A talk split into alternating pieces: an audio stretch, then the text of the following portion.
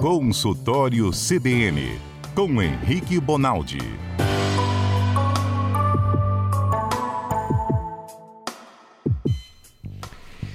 Oi, doutor Henrique, tudo bem? Ih, não tá tudo bem, tem um problema de audição. Doutor Henrique, liga o troço, doutor Henrique. Liga o Zoom aí. Meu nome que ele tá? É o Zoom. Liga o microfone do Zoom, doutor Henrique. Microfone. Pronto, Oi? E isso chama microfone. Se não apertar, ele não fala. Não vai, professor. Uai, eu já apertei. Vocês estão me escutando aí? Perfeitamente agora. O senhor tá bem? Ah, tá bem. Boa tarde a todo mundo. Boa tarde a quem tá na bancada, quem tá nos escutando. Vocês estão bem, hein? Eu tô bem, graças a Deus. Graças a Deus. Se você tiver alguma dúvida, doutor Henrique Bonaldi, Patrícia Valim, para onde o nosso ouvinte manda a pergunta? 992-994297. É o WhatsApp, tá, gente? Doutor Henrique, posso começar fazendo a consulta? Pode, já, já até tava te escutando você falar. É. Eu acho que eu tô gripando assim mais. Eu tava meio assim, agora o nariz tá fungando. Tô sentindo que meu peito tá começando a dar secreção, sabe? Aquelas tossezinhas com a coisinha na garganta. E tem o seguinte, eu tenho que viajar amanhã a trabalho. O que que eu faço? O que que eu tomo hoje? Tá Me ajuda então. aí, doutor. A primeira coisa que a gente tem que entender é que não existe esse trem de tô gripando mais ou menos. Hum, Cada vez que a gente gripa, Mário, e a gripe ou resfriado comum, depois a gente fala até a diferença desses dois, é um vírus que entrou em contato com você. O vírus, quando ele entra em contato, ele determina que você, ti- você tem uma X clínica. Então, hora você vai ter mais coriza, que é aquele narizinho mais escorrendo, hora você vai ter mais tosse, hora você vai ter mais nariz entupido, aquela sensação de sinusite, que o rosto fica todo pesado, hora você tem mais febre. Quem é que é capaz de causar isso? O vírus. Então, Hum. se você pega o vírus X, ele causa síndrome X. se você pega o vírus Y, ele causa síndrome Y, certo? certo. Então elas são diferentes, não é nem mais nem menos, só são diferentes. o senhor e me perdoe, é quando eu falei diferença. mais, me perdoe, quando eu falei mais, que eu senti que tava progredindo, entendeu? Entendi. Que os sintomas estão mais, mais aí- leves, o que eu tô sentindo tá progredindo. Não, aí você vai entender agora o mais, mais legal. A gente consegue diferenciar por essas síndromes que a gente chama, que são esses conjuntos de sinais, sintomas que o paciente conta pra gente, que a gente acha no paciente, se isso é vírus ou bactéria. Em algumas ocasiões você consegue diferenciar isso. Você consegue diferenciar os vírus da gripe com dos resfriados. Qual a diferença? A gripe é aquele estado geral ruim, aquela febre, parece que passa um caminhão em cima da gente, vontade de ficar na cama o dia inteiro. O resfriado não, o resfriado é aquele trem que incomoda, que um paninho dá conta de limpar o nariz, o dia a dia continua igual.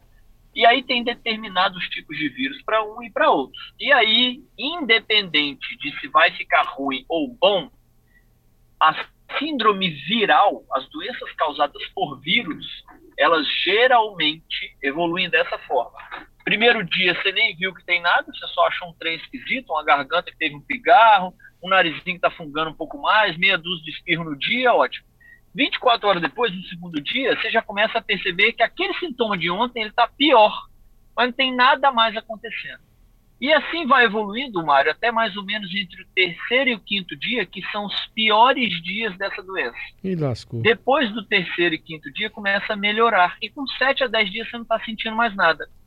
Essa é a síndrome viral, porque o vírus ele entra no organismo, estabelece doença por 5, 7, no máximo 10 dias, e depois essa doença se resolve.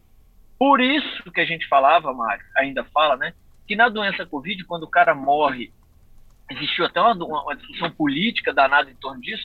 Ah, porque fulano não morreu do Covid, mas claro que morreu do Covid, não diretamente do Covid, mas pelas consequências. Por quê? Porque com 7, 10 dias não era mais o Covid que estava fazendo mal para esse indivíduo. Por quê? Porque o Covid é vírus e ele respeita esse tempo da doença.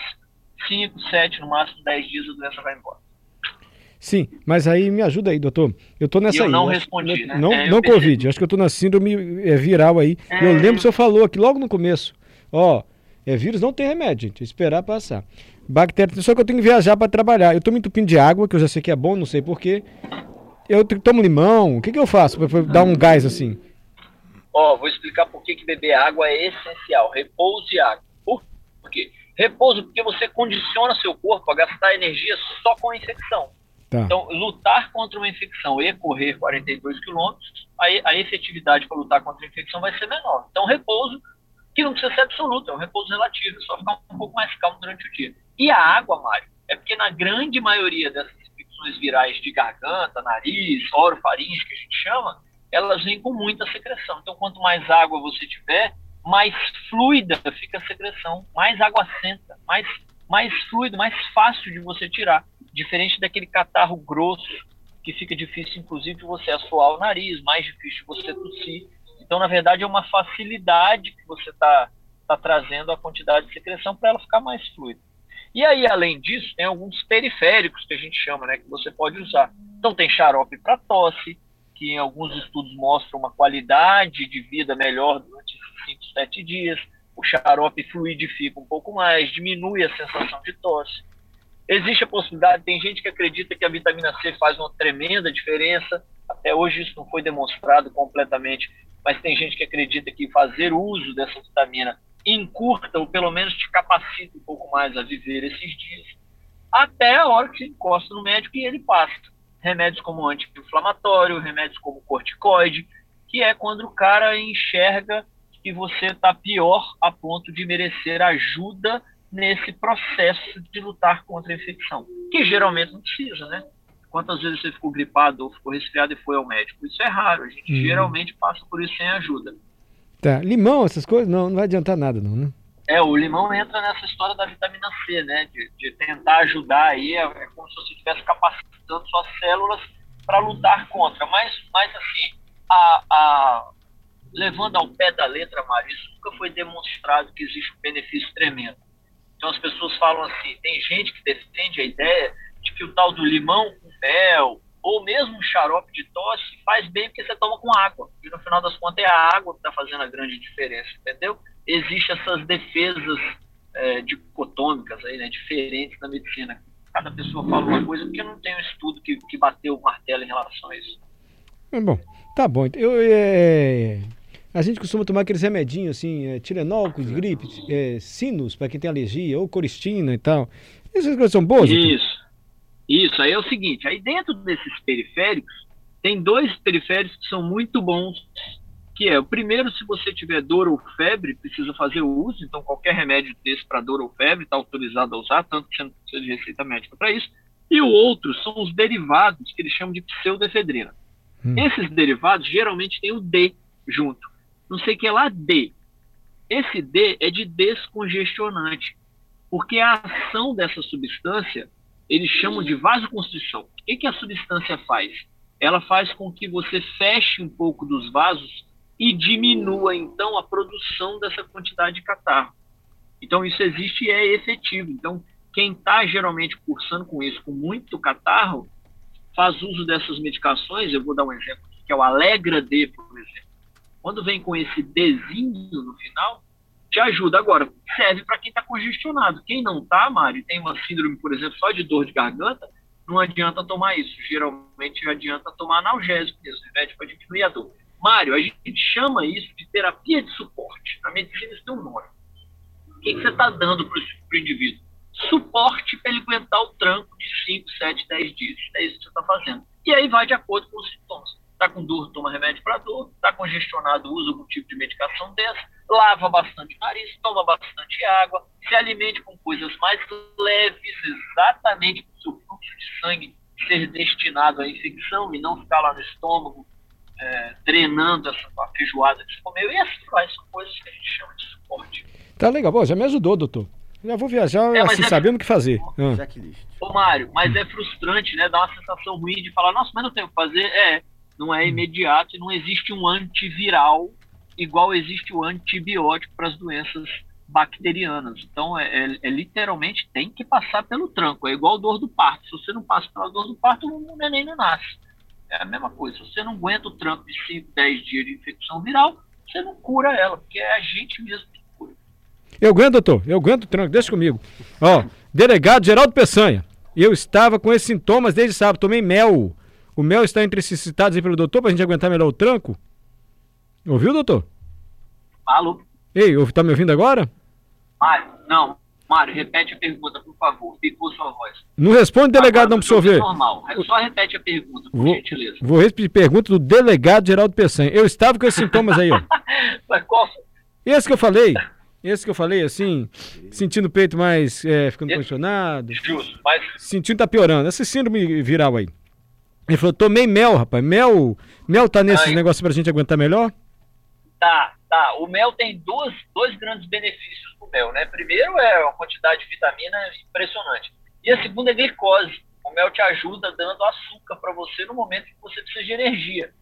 Então o mel é uma, uma ótima. Além disso, o mel tem uma capacidade sedativa da tosse. Ele ajuda a prevenir que você fique com aquela gargantazinha mais arranhada e tossindo. A películazinha que fica do mel é capaz de dar um sedativo de tosse. Não adianta, adianta, só cuidar dos diabéticos, porque mel é muito açúcar. E aí descompensa diabetes porque você está só gripado ou resfriado. E aí às vezes não vale a pena. Delegado, vou, vou tomar mel. É, a pessoa pergunta, mel com limão? Não, só mel, né, gente? Tem que ter limão. Tem, limão ele já falou, né? Não é Tem comprovado. gengibre também, Mário, que é muito Ih. falado. Doutor Henrique, gengibre também pode ajudar aí? Pode. Todas essas ó, como a gente está falando de, de tratamento de suporte, Suporte. qualquer coisa que melhorar o bem-estar do sujeito é melhor, Adalberto. Então, se você perguntar para mim assim, vale a pena própolis? Vale a pena. Tem gente que passa o própolis na garganta e tem uma sensação de alívio daquela garganta arranhando. Ótimo, isso chama terapia de suporte. Terapia de suporte nada mais é do que você resolver, ou pelo menos amenizar o sintoma que o cara está tendo. Resolve que ele está tendo naquele momento. Então, qualquer coisa dessa que a gente está falando vale a pena. Tem gente que fala que, que na hora que está com a garganta inflamada, usa sorvete, picolé. E aí, por anos no Brasil, a gente achou isso um absurdo. E em alguns países, isso, isso é uma terapia de escolha.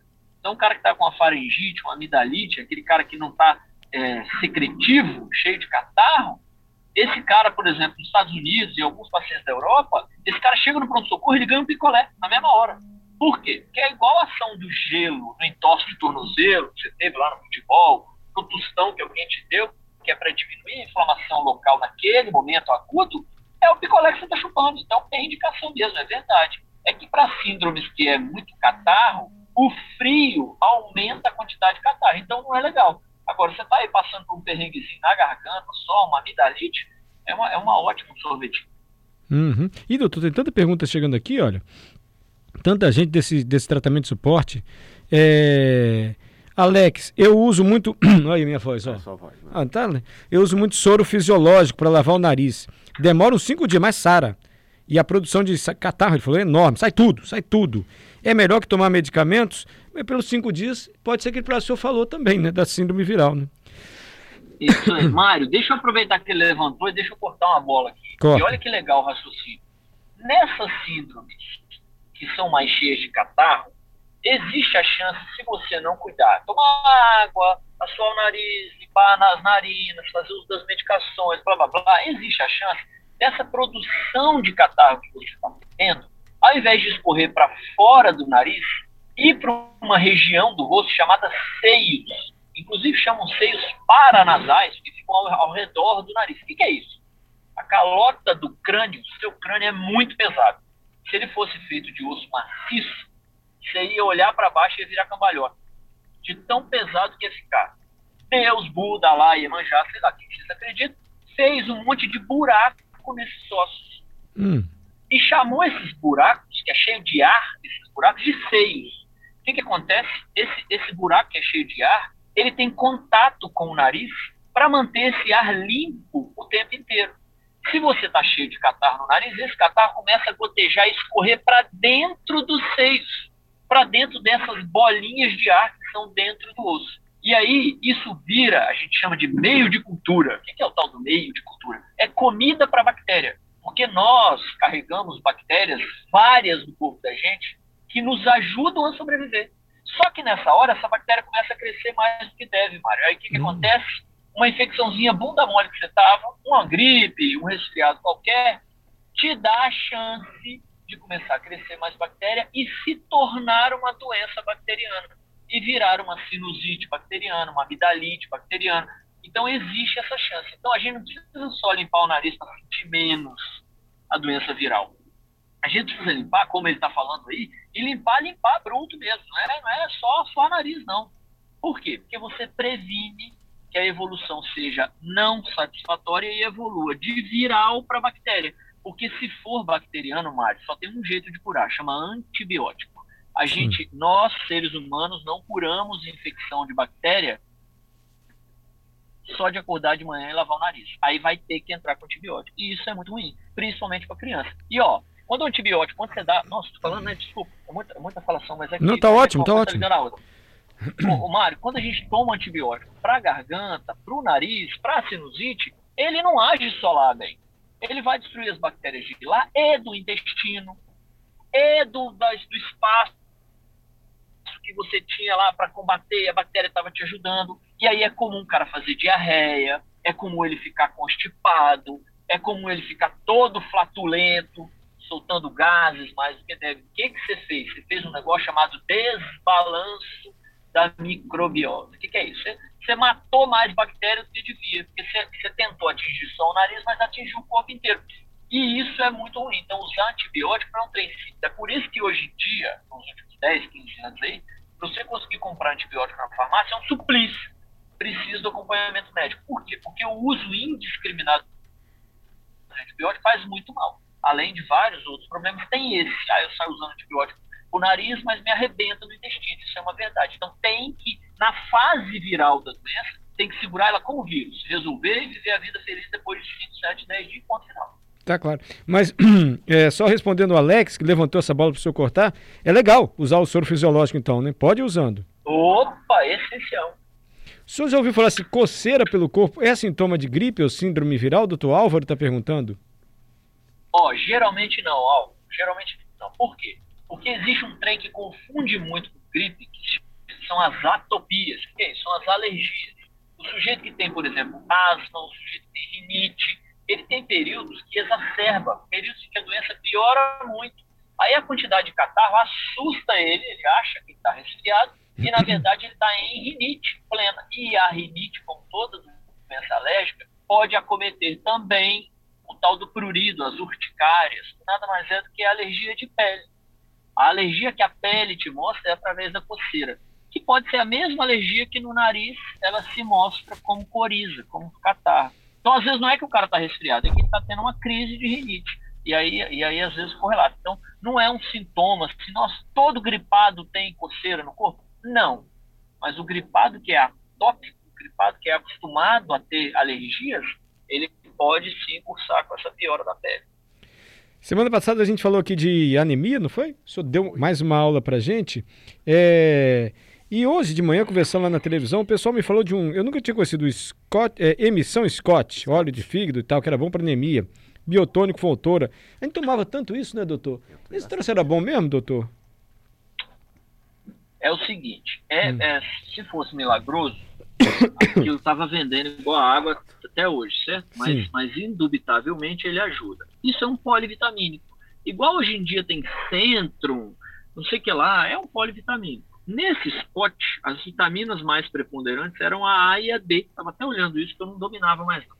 Uhum. E a A e a D tem uma relação mais direta com outras coisas que não só anemia. O biotônico fontura realmente era quase destinado para anemia. Biotônico fontura é rico em ferro e rico em fósforo, se eu não me engano. E aí ele ajuda, né? Nas anemias que a culpa é falta de ferro, ele ajudava sim. Mas hoje eu tenho terapias melhores para isso, né? Demonstradas em estudos que eu tenho outras coisas com maior concentração de ferro, com Sim. melhor biodisponibilidade. Não adianta só ter 100 gramas de ferro. Tem que ser um tipo de ferro que eu seja capaz de absorver. E hoje tem coisas melhores. Agora, quem toma, continua tomando, meu Cristo. Porque aqui é treino faz mal, não é? É, é. Eu já tomei muito. Mas o sabor é uma delícia, né, Dalberto? Eu odiava. Todo mundo fala isso. O sabor era te- Odiava. desse Scott aqui. né? Todo mundo fala. Doutor, a Vilma da Serra ouviu muito o senhor falar aqui de anemia na semana passada. Ela falou: a minha estava baixa. Aí depois do tratamento ela estava superior ao normal. Eu não entendi. Tem anemia acima do recomendado? Tem, na verdade aí não chama anemia, chama policitemia. É quando você aumenta o número de hemoglobina. E não é incomum no sujeito que trata anemia, às vezes depois do tratamento ele ficar super tratado. Mas isso, isso não quer dizer doença. Principalmente se era anemia, isso não quer doença. Isso se normaliza depois. Agora, tem doença que chama policitemia. Inclusive tem um que chama policitemia vera. Vera de verdade mesmo. Ela é verdadeira, ela por ela o cara produz mais hemácia. Você ter ideia, Mário, esse tipo de paciente produz tanta hemoglobina, tanta hemácia, tanta célula que ele obstrui os vasos por conta disso. Ele Nossa. começa a fazer tampões.